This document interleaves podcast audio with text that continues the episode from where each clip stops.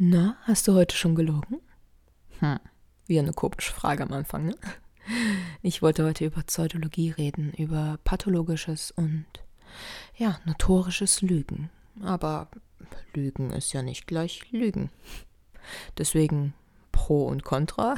Lüge allgemein, dann ein bisschen, was ist ein pathologisches Lügen und im Bezug auf ja, Paarbeziehungen.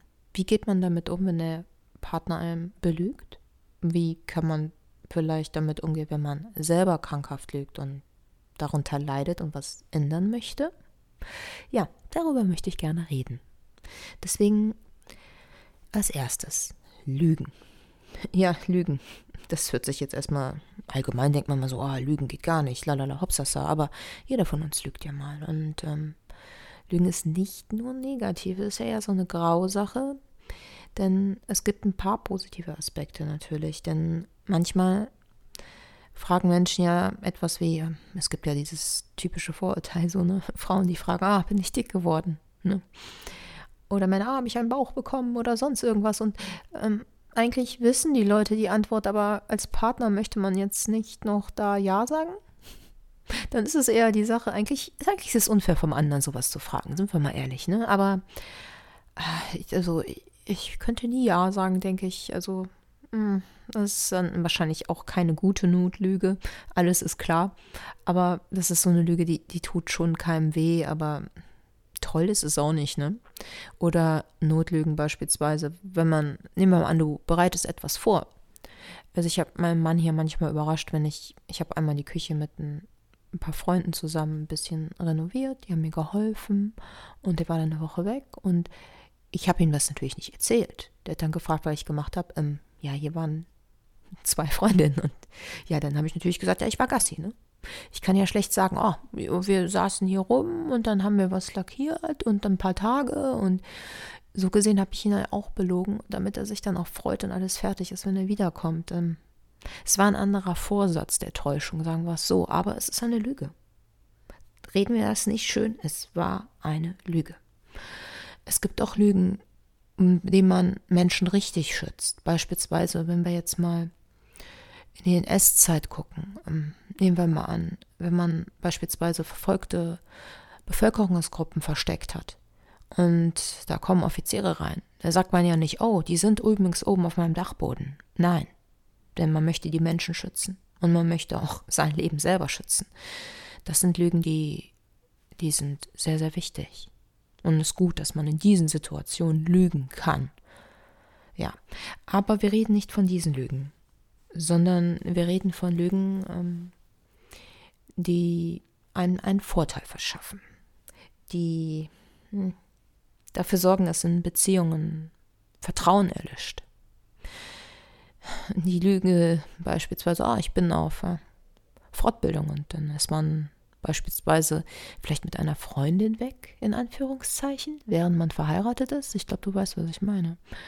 Oder auch andersrum, ne? Frauen können das ja auch. Und wenn man praktisch Lügen als einfachen Weg nimmt, ja, als die Wahrheit, um durchs Leben zu kommen und einfach nur täuscht. Ja, und Lügen ist hier auch gerade bei der Pseudologie, das ist krankhaftes pathologisches Lügen, da geht es darum, dass man sich anders darstellt durch Lügen und sich einen Vorteil verschafft. Das ist eine bewusste Täuschung. Also es ist nichts Unbewusstes. Man ist sich klar, wie die Realität ist.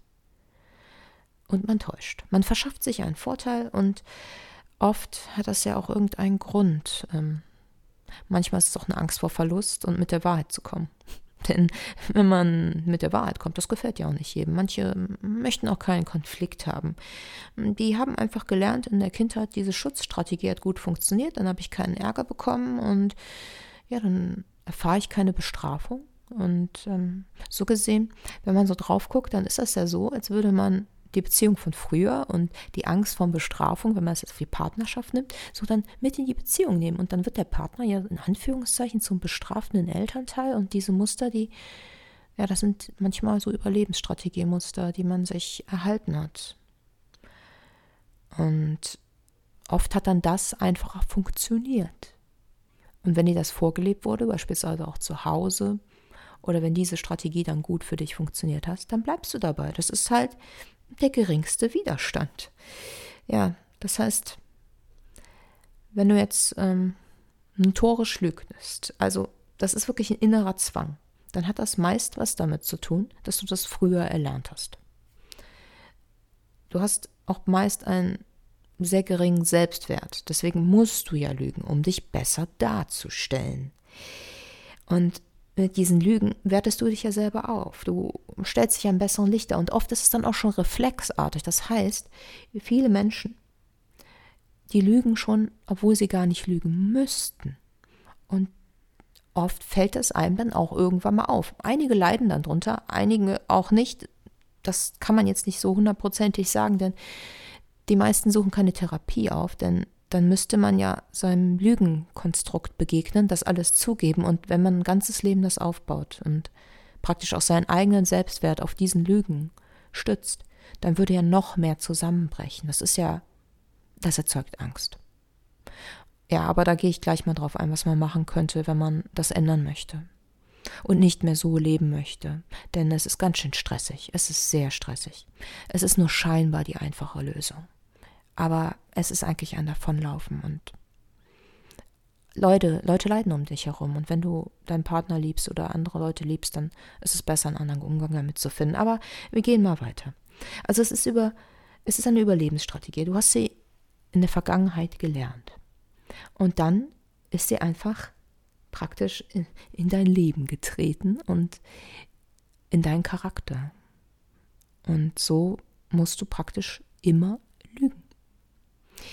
Also es ist nicht unbedingt immer absichtlich. Es gibt auch Menschen, die das wirklich unabsichtlich machen. Ich habe äh, einen Bekannten, ich mache es jetzt ganz locker, damit ich da keine Kennzeichen habe, nennen wir ihn Günther.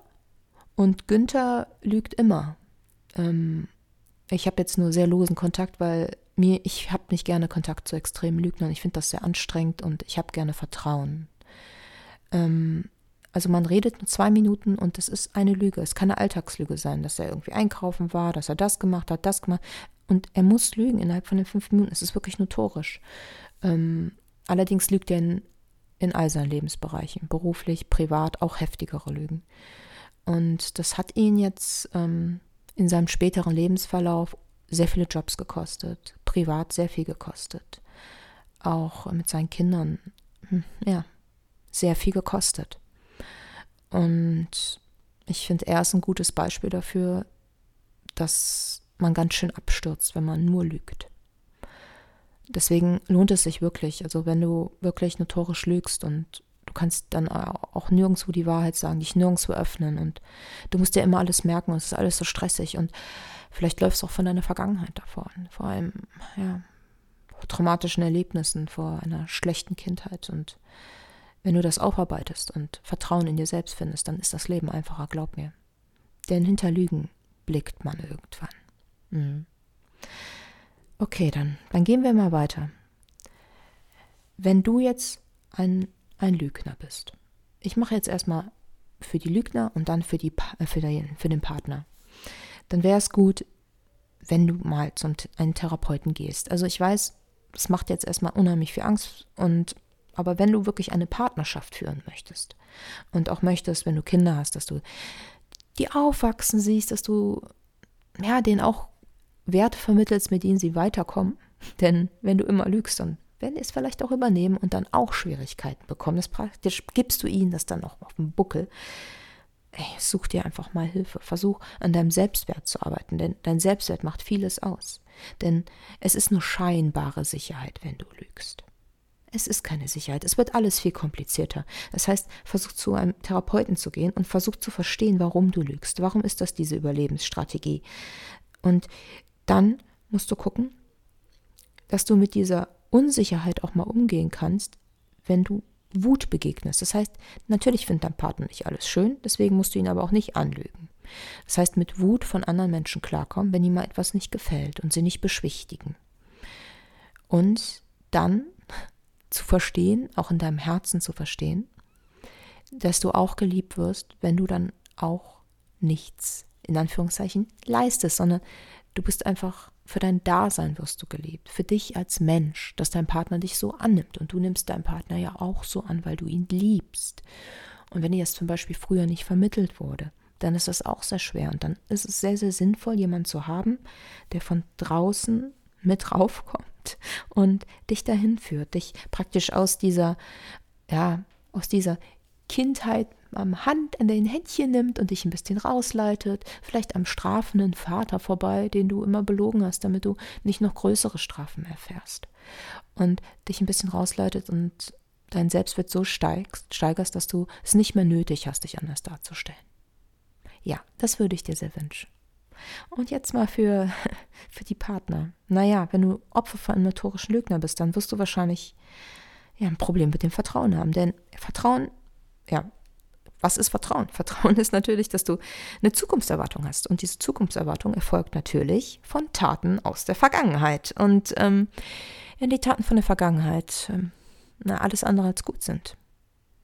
Und beispielsweise auch wenn du jetzt betrogen wirst oder so, da da ist sowieso ein No-Go bei mir. Aber jeder hat andere No-Gos, das musst du selber wissen. Aber Taten sagen mehr als Worte. Und wenn du jetzt jemanden hast, der nicht an sich arbeitet und der das nicht ablegen will und überhaupt nicht zugibt, dann sieht es für die Beziehung eher nicht gut aus. Dann hast du eher Stress, Psychoterror und das solltest du dir gut überlegen, ob du das wirklich weiterführen willst, denn das ist deine Lebenszeit. Wenn der Partner allerdings ähm, notorisch lügt, das lügt, das aber auch einsieht und sich ändern möchte und du möchtest es aber auch, denn du musst es nicht unbedingt verzeihen. Du bist dein eigener Mensch, aber du, du, du müsstest es verzeihen und das Vertrauen wieder gewinnen, um weiter eine Beziehung führen zu wollen. Das heißt, du musst dir die Frage stellen, und das ist schwierig.